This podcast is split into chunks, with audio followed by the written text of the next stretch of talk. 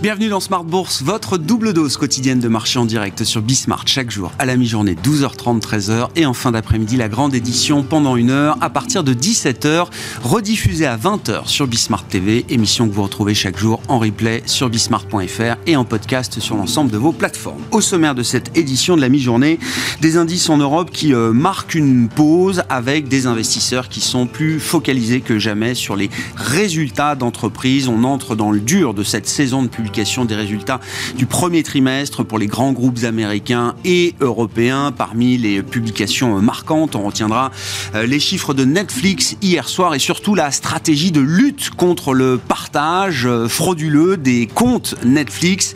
Euh, cette stratégie va monter en puissance dans les prochains mois. Netflix a, confirmé avec un peu de décalage par rapport au calendrier initialement prévu que le marché américain eh bien, verra une facturation du partage des comptes dans les prochains mois.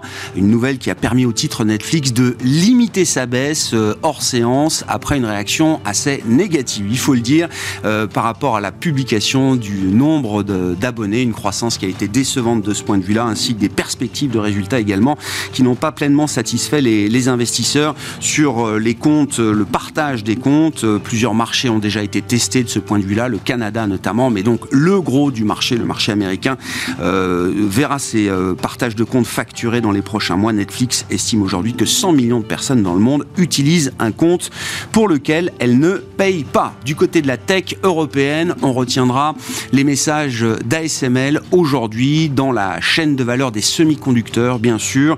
ASML qui a délivré des résultats impeccables hein, et des prévisions qui sont au-delà des attentes. Néanmoins, ASML euh, décrit euh, toujours des signaux euh, mitigés pour la demande finale en fonction des différents segments de marché euh, dans l'industrie des semi-conducteurs. Néanmoins, la demande pour les machines de lithographie ASML continuera d'être supérieure aux capacités de production du groupe pour cette année, a affirmé à nouveau le PDG d'ASML. Le titre est plutôt orienté à la baisse à mi-séance en Europe. Voilà pour euh, les sujets micro du moment. Nous parlerons stratégie action avec nos deux invités dans un instant. Pour la partie américaine avec Thierry Gill, président de Raymond James Euro Equity et plus globalement encore avec Alice Ducrot, gérante chez Bordier et compagnie à Paris.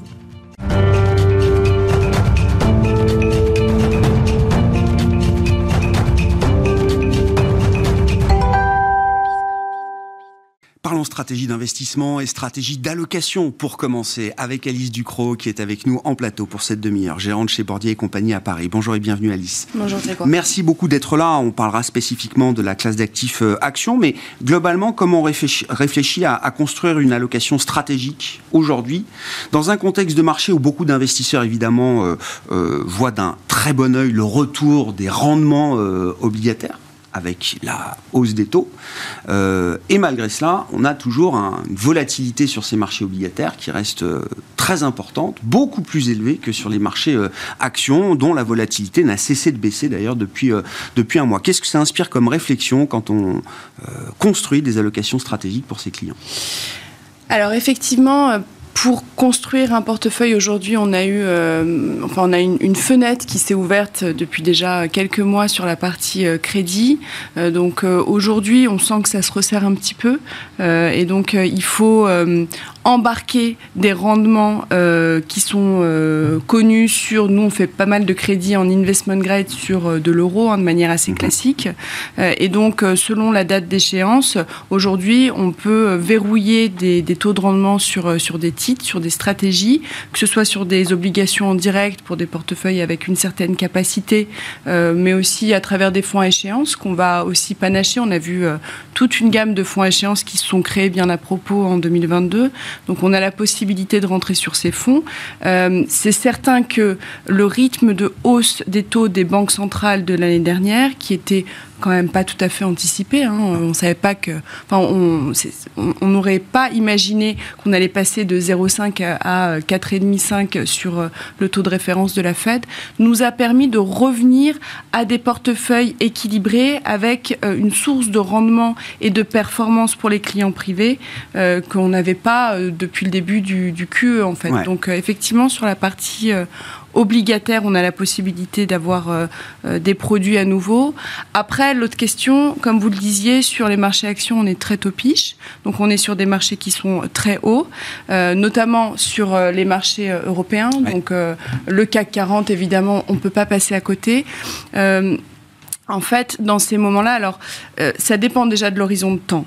Euh, nous, enfin, notre stratégie d'investissement, elle s'inscrit plutôt sur du long terme. Donc aujourd'hui, la question, c'est de se dire, par exemple, sur LVMH, euh, qui publie en même temps, à chaque fois qu'il y a une publication d'LVMH, on voit de très bons résultats et ça, rebondit.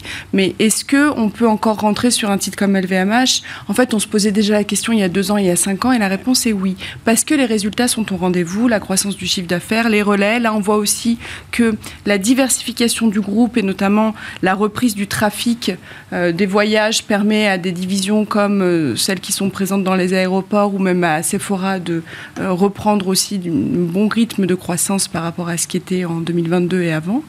Euh, donc euh, l'idée pour un, investisseur et pour nous, gérants de portefeuille, c'est de commencer à mettre des billes en fait ah au moment où on commence à construire le portefeuille mmh. et puis petit à petit travailler le prix de la ligne, mais dans une optique de détention de long terme, oui, on peut encore acheter du LVMH.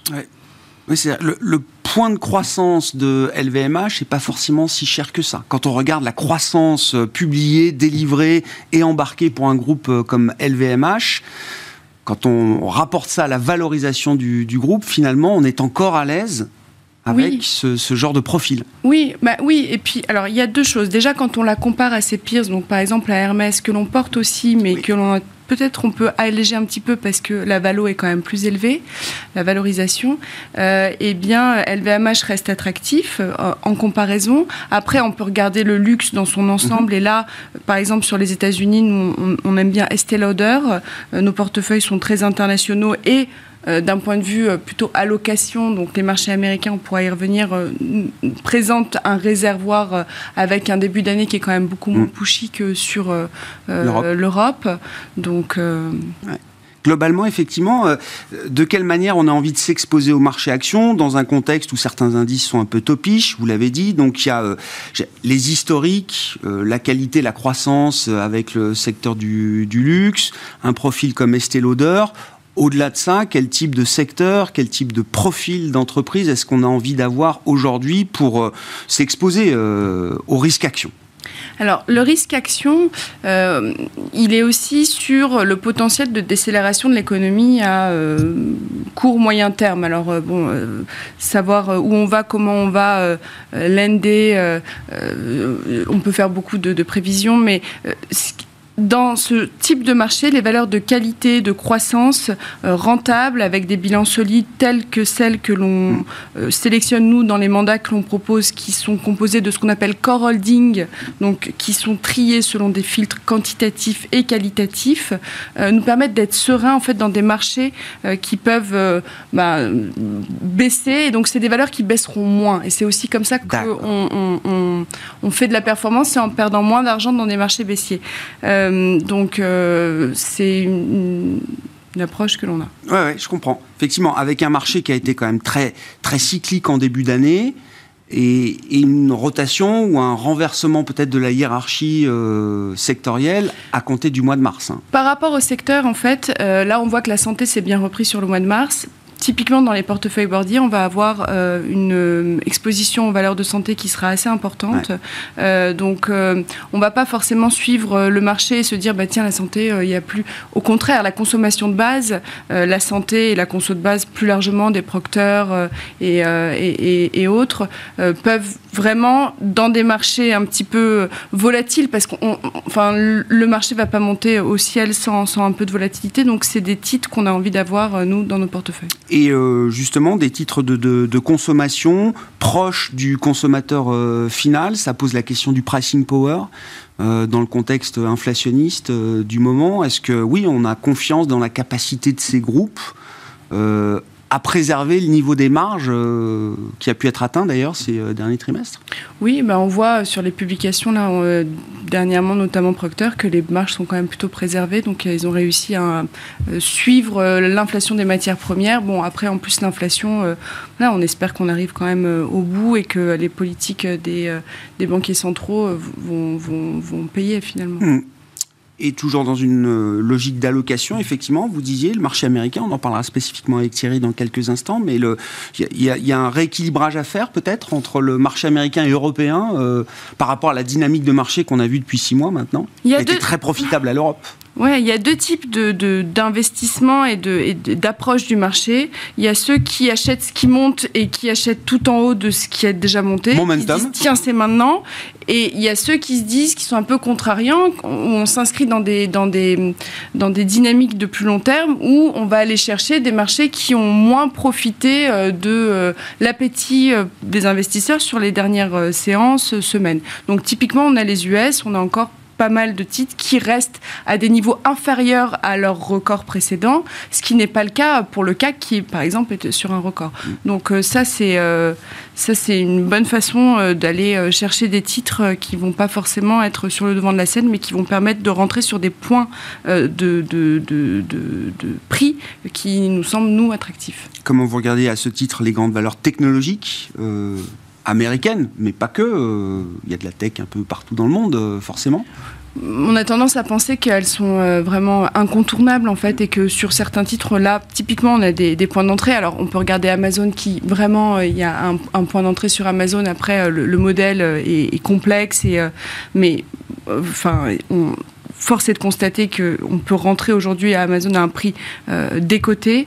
Euh, et la tech mondiale, et notamment le secteur des semi-conducteurs, vous parliez d'ASML qui mmh. fait partie aussi de nos core holdings depuis, euh, enfin, de manière assez historique, ça fait plusieurs années qu'on l'a dans nos portefeuilles.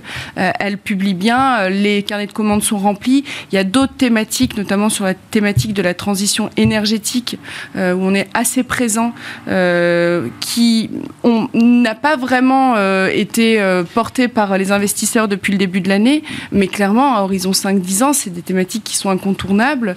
Euh, demain, on va avoir euh, la publication de, GTT, par exemple, donc bon, qui est un peu décevante sur son parcours après un très bon parcours 2022.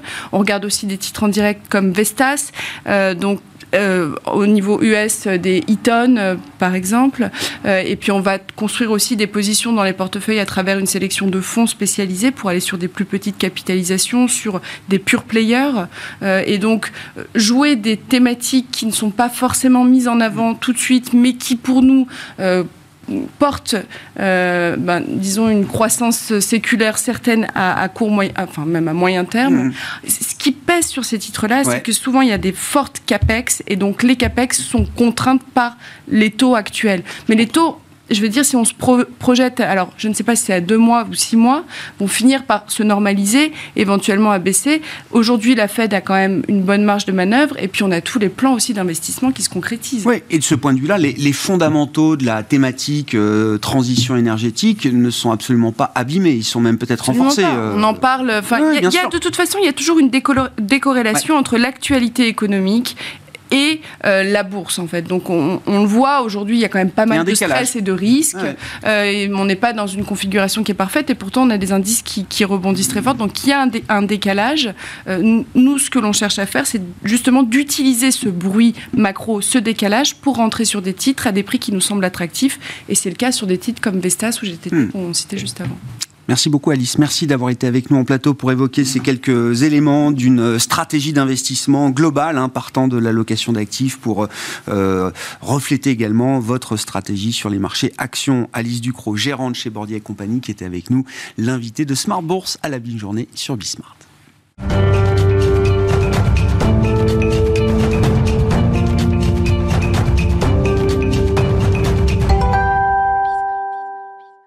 Maintenant plus spécifiquement encore au marché américain avec la saison des résultats qui euh, va monter en puissance dans les prochains jours et les prochaines semaines. Thierry Gill est à nos côtés, président de Raymond James Euro Equities. Bonjour et bienvenue Thierry. Bonjour Grégoire. Merci d'être là. Vous venez euh, généralement avec un, graphe un peu euh, marquant qui permet justement d'appuyer un peu vos convictions du moment chez Raymond James Euro Equities. Thierry, en pleine saison de résultats avec un, un momentum action qui semble quand même plutôt favorable, très favorable en Europe, plutôt positif quand même sur le marché américain également depuis le, depuis le début de l'année. Euh, beaucoup se, posent la question de savoir si c'est un, moment pour vendre, alléger un peu ses positions euh, actions dans la perspective de marge qui à un moment donné pourrait être mise sous pression. Alors, l'opportunité sur le marché américain pour des investisseurs européens, elle peut, elle est double en fait. D'une part, elle est liée, c'est ce qu'évoquait Alice tout à l'heure, de marchés européens qui ont particulièrement été généreux depuis le début d'année, même si sur certains marchés dont la France a été assez concentrée sur certains secteurs, dans les boîtes de luxe, euh, aux États-Unis, on a eu un peu le même phénomène. Il ne faut pas se cacher, la hausse du SPI 500 depuis le début d'année, elle se regroupe essentiellement sur les GAFAM. Mm. Vous avez neuf valeurs de plus de 500 milliards de market cap dans la tech qui ont affiché des hausses à minima de 20% et au mieux, c'est le cas d'NVIDIA, plus de 80%. Donc c'était quand même une hausse très spécifique. Mais euh, l'opportunité, elle existe aussi du fait du niveau du dollar. En général, quand les marchés se mettent en risque off, en, quelque sorte, euh, on assiste à un moment donné à un retournement du billet vert. Et le billet vert, il a quand même pas mal cédé depuis quelques mois. Il a lâché près de 15%, ce qui est beaucoup sur l'échange en l'espace de, de six mois. Et vu des investisseurs européens et français en particulier, ça offre une opportunité gagnant-gagnant, peut-être sur un marché qui a moins monté et un dollar qui est assez déprécié sur les cours actuels. Toute la question, bien évidemment, maintenant, c'est sur quoi on se focalise et où sont les opportunités. Est-ce que c'est le moment de rentrer quand on a des doutes et des interrogations sur les perspectives de résultats des entreprises? Peut-être pas pour les résultats du premier trimestre, mais tout le monde s'attend à un moment, et on l'a déjà commencé à le voir en séquentiel aux États-Unis, un affaiblissement quand même de la dynamique bénéficiaire depuis quelques trimestres euh, maintenant. Certains euh, craignent qu'à un moment, euh, ah, ça craque un peu, du point de vue des résultats et des bénéfices des entreprises. Le Q1 2023 aux US devrait être en théorie, et a priori, euh, on espère que ça sera la réalité, en tout cas chez Raymond James, c'est ce qu'on pense, le point bas de la croissance des profits, si vous êtes sur du 12 mois glissant. On est au début de la saison des publics, ça a commencé la semaine dernière avec les grandes banques, on est sur un niveau attendu de moins 6,6 à peu près. Il est fort à parier qu'en général, il y ait un écart entre les attentes et les résultats. Mm-hmm. Mais ce sera à peu près l'ordre de grandeur. Q2, Q3, Q4, ça sera une autre histoire. On part du principe qu'en même temps qu'il y aura une détérioration des marges, si les ventes en phase d'inflation, qui va malgré tout durer, même si ça décélère aux États-Unis depuis déjà de nombreux mois, depuis octobre dernier, un peu de temps après le discours de Jackson Hole qu'avait fait Powell, euh, on devra avoir une légère amélioration des profits. On a été, chez Raymond James, en juin de l'année dernière, une des premières maisons qui avions dit que les profits 2013 devraient être... 23 2023, pardon, excusez-moi, oui, 2023, sur des niveaux d'environ 215 dollars. C'était des objectifs assez pessimistes à l'époque. Euh, si on se réfère à FactSet, par exemple, qui estimait à l'époque 245 dollars, ils sont pratiquement à ce niveau-là en début d'année. Vouloir parier sur ce niveau de profit sur fin 2023, c'est un exercice un peu compliqué parce que ça dépend de beaucoup de choses. Hein. Trouver des, niveaux de profit, il faut que vous trouviez euh, les bonnes marges, les bonnes ventes, mais on peut raisonnablement s'attendre à, cet ordre-là. Le graphe que je vous ai apporté aujourd'hui, il a pour vertu de vouloir un petit peu expliquer, pour, prendre, pour vous donner une explication un peu, un peu, un peu courte, qu'il faut être capable d'acheter le marché dans avec des profits qui baissent. Et donc, il y a deux périodes qui sont mentionnées là. Vous avez, donc c'est un graphe qui s'étale sur une durée de 20 ans. La première zone grisée remonte à la crise financière de 2007-2008 avec un point bas qui a été touché en mars 2009. La ligne bleue du haut représente en fait le SPI 500. La ligne verte représente les profits. Vous voyez qu'il y a un décalage entre le point bas qui était touché en mars 2009, qui à l'époque sur le SPI était euh, d'un niveau de 666, et avec des profits qui eux-mêmes ont touché un point bas neuf mois plus tard. C'est ça. Quand vous vous transposez sur la période Covid, avec le point bas qu'on a tous connu il n'y a pas très longtemps, en mars 2020, même histoire. Les profits s'effondrent, l'activité se ferme, et la baisse des profits n'est touchée que finalement 6 à 9 mois plus tard. D'où la question. Euh, et euh, voilà, nous, l'idée, c'est de savoir quand est-ce qu'il faut se mettre long du marché. Et aujourd'hui, on est un peu dans ce, dans ce schéma-là. Si vous attendez les profits, il se dit en général, et c'est encore une fois, c'est des études un petit peu historiques, les profits touchent leur point bas en général 6 à 9 mois après la fin d'une récession. Alors j'ai relu cette phrase deux fois parce que je ne sais déjà pas si on va en avoir une et quand elle va commencer, et encore moins quand elle va se terminer. Mais imaginons que cette récession pointe le bout de son nez dans les prochains mois, qu'elle dure 2, 3, 4 mois, on verra bien. Celle de 2007-2008 était anormalement longue, celle de 2020 était anormalement courte.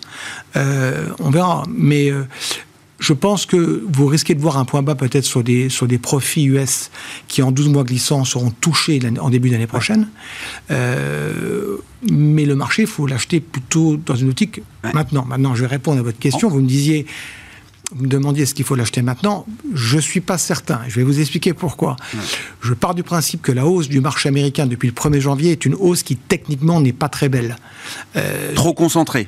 Pas assez large. Trop concentrée. Il y a plein d'indicateurs. Elle s'est concentrée sur des grosses boîtes de tech. Elle s'est faite sur un. Quand vous regardez la composante de la hausse d'un marché, vous aimez voir une participation broad-based, très large. Vous allez voir les nombres de titres qui seraient au-dessus des moyennes mobiles. 50 jours, 200 jours, c'est un peu d'analyse technique, certes, mais c'est important. Cette largeur de marché, on l'a pas aujourd'hui. On l'a pas. On l'a pas. Ce qui veut dire qu'il y a toujours trois possibilités, où le marché monte, où il fait rien, où il baisse. Bon, euh, on serait tenté de dire, on n'est pas du tout dans le postulat d'une baisse de marché sensible. On le dit depuis un petit bout de temps, on se parle ensemble depuis déjà pas mal de fois. Et nous, notre postulat était de dire en octobre, le point bas du SPI était touché. On était à 3006, basé sur des statistiques liées aux élections électorales, on avait évoqué à l'époque. Euh, je suis, on est un peu dans le même schéma. Donc le marché a besoin de faire une pause. Mm. On va voir ce que vont donner les résultats. Si on a, c'est pas tant les résultats que les guidance qui vont être donnés par les par les managements des boîtes. Euh, ça appelle une certaine prudence. On a eu les grandes banques la semaine dernière. Jimmy Dimon, qui est le patron de, de JP Morgan, c'est un petit peu ce qu'il a déclaré. Mais euh, les grandes banques, c'est un peu le nerf de la guerre. Euh, Wells Fargo, ouais. BAC. Euh, JP Morgan ont annoncé de bons résultats. La seule qui est un peu déçue, c'est Goldman Sachs sur son activité obligataire. C'est plutôt une bonne chose. Donc, à court terme, un peu de prudence, voilà. Euh, voilà. Après, si mm. vous voulez qu'on parle de thématiques ou autre. Euh. Ouais, non, mais pour rebondir là-dessus, alors c'est un, un, des stratégistes. Euh, il y a des stratégistes suivis, évidemment, un des stratégistes de Bank of America qui, qui publie chaque mois l'ambiance le, chez les, les, investisseurs et il mesure le positionnement à travers la, le, le, poids relatif des actions par rapport aux obligations dans les grandes allocations d'actifs. La, part des actions relatives aux obligations dans les allocations en avril 2023 n'a jamais été aussi faible que depuis mars 2009, mmh. un autre moment clé justement dans la vie, euh, dans la vie des marchés. Sa conclusion, c'est que c'est un positionnement très bériche qui ne peut pas souffrir trop longtemps l'absence de récession. Il faut que le désir de récession, comme il l'écrit, soit satisfait assez vite pour que ce positionnement soit euh, gagnant, entre guillemets, euh, chez les investisseurs si la récession se fait encore attendre trop longtemps, si ce désir de récession est encore contrarié pendant euh, quelques mois, quelques trimestres, c'est un positionnement qui va faire très mal à tenir. Oui, vous avez dans, les chiffres que vous citez, dans ce pessimisme, l'essence même du, fuel pour une hausse de marché. Et, et, ça, c'est très important. Moi, je suis excessivement contrariant sur les marchés. Il ne faut pas se baser que sur ce paramètre. Mais vous avez l'essence même. Euh, 2022 était une année horrible sur toutes les classes d'actifs. Taux, actions, commodités, crypto, enfin crypto, tout ce que vous voulez. Euh, il y a une alternative depuis le début d'année aux États-Unis en particulier, c'est les marchés monétaires. Mhm. Hein, vous avez sur les échéances courtes, on vous paye des rendements qui avoisinent pratiquement les 5% US. On n'est plus dans le TINA market, on est dans le TIAN market. There is an alternative. Voilà, ça c'est sûr. D'où la question qu'on avait évoquée ensemble au plateau tout à l'heure sur l'allocation 60-40, l'allocation historique, qui peut être débattue. Mais on est sur un, schéma de positionnement equity où il faut un petit peu un catalyseur. Mm. Le catalyseur, euh, sur l'inflation, euh, nous on dit depuis un petit bout de temps, elle est, c'est quasiment, sans être provocateur, mais c'est quasiment plus un problème. Elle décélère. Si on ne vous la prenez pas en 12 mois glissants, mais que vous la prenez depuis la tendance d'octobre, euh, lorsque la Fed a commencé à envoyer des signaux comme quoi elle serait moins agressive, la tendance d'inflation aux États-Unis, elle n'est pas à 5. Elle est entre 3,2 et 3,3. Ça décélère. Ce n'est pas les 2% que veut la Fed, mais on est en phase de décélération. Donc la clé va venir des profits. Et il faut que les sociétés délivrent. C'est difficile d'avoir des allocations sectorielles. Quand on est en fin de phase de bear market, en général, vous avez deux secteurs qui marchent. Les banques, aux États-Unis en tout cas, c'est les banques et les industriels. Les banques, on est encore très traumatisé par la situation du mois de mars. Moi, j'ai déjà été satisfait depuis la semaine dernière des grandes banques. Je ne cesse de regarder les, les, publications des banques régionales. On suit près de 150 banques régionales chez Raymond James. Donc, et les premiers résultats sont pas si mauvais que ça. Un chiffre que je voudrais vous donner, la Fed publie des datas qu'on appelle H8. Vous les connaissez peut-être. Et depuis deux semaines consécutives, et je ne vais pas faire de deux semaines une tendance très longue, mais euh, il n'y a plus de bank run. C'est-à-dire que l'argent revient vers les banques régionales. Pareil dans les money market funds, enfin, en tout cas. La fuite s'est calmée. Oui. Hein, très clairement. C'est plus la même intensité que ce qu'on a pu voir sur quelques semaines du mois de mars. La crise de liquidité, pour l'instant, elle est terminée. Je ne dis pas qu'elle va pas revenir. Il y a, bien sûr. aussi un peu. On va voir, mais pour l'instant, c'est pas le, signal qu'on va aller marcher. Donc, on a en fait une situation qui se présente plutôt pas trop mal. Si on arrivait à avoir quelques bons résultats de boîtes, euh, j'entends de grosses boîtes de tech, bon, on a eu Netflix, vous l'avez cité, cher Raymond James, on est c'est une histoire on a un peu, un peu réservée depuis quelques temps, mais on verra bien sur les grosses boîtes de tech, ça, ça sera important. Hmm. Comment on s'expose en matière de, en, termes de thématiques sans avoir encore le, signal définitif peut-être euh, d'un marché structurellement euh, haussier, euh, il faut quand même bien faire quelque chose. Donc le monétaire, ça, d'accord, ok, c'est une position d'attente. Pour le reste, le risque action. Si les taux poursuivent leur décélération, il faudra avoir de nouveau un biais vers une approche value. Quand vous regardez les indices boursiers américains depuis le début d'année, pour faire simple, c'était du large cap, des boîtes de croissance, c'est le SPI qui a monté, c'est le S&P 3000 euh, euh, euh, Growth, le 2000 pareil, c'est ça qui a porté le marché. Tous les indices value ont été en retard. L'autre thématique qu'on regarde beaucoup parce que c'est un peu notre corps de recherche, c'est les mid-cap américaines. Hmm. Et si on est sur un cycle qui repart, alors la croissance PIB 2023 aux US, elle est attendue par nous, par la Fed, aux alentours de 1%. On verra ce que ça donne. Mais je pense que c'est là qu'il y aura des opportunités. La thématique sectorielle, il faut les Américains emploient le terme de barbell approach, c'est-à-dire vous avez il faut avoir un peu de tout. Donc, il faut avoir un peu de tech parce que si les taux baissent, vous allez avoir un re-rating du marché. C'est tout l'enjeu d'aujourd'hui. Le peu du mécanique de revalorisation. Voilà. Donc, vous voulez avoir un peu de croissance. Voilà. Mais après, euh, on a évoqué tout à l'heure le cas de la santé en Europe. Aux États-Unis, c'est un des thèmes où il y a de moins de décélération des profits, mais pour autant, le marché n'a pas payé la santé. Alors, il faut être très sélectif. UNH est une des valeurs que nous, on recommande beaucoup. Euh, du côté des, compagnies aériennes, il y a des thèmes qu'on aime bien. Euh, voilà, ça, c'est difficile d'avoir une, vraie approche, mais je pense que industriel avec un biais euh, peut-être euh, euh, sur certains thèmes dans l'industrie et une poche santé, ça peut être des secteurs qui sont rewarding sur 2023. Merci beaucoup. Merci à vous deux. Thierry Gill, je le rappelle, le président de Raymond James Euro Equities et euh, Alice Ducrot qui nous accompagne également pendant cette demi-heure, gérante chez Bordier et compagnie pour ces éléments d'analyse, de perspective sur les marchés en matière de stratégie d'investissement des marchés en Europe qui ne font pas grand-chose en attendant la suite des événements, d'autres résultats à venir évidemment aux États-Unis. Nous aurons les résultats de Tesla ce soir et après la clôture en Europe, euh, nous aurons la publication de L'Oréal qui viendra euh, ajouter encore un peu de couleur après les publications de LVMH et Hermès la semaine dernière. Voilà pour cette édition de la mi-journée. On se retrouve à 17h en direct sur Bismart.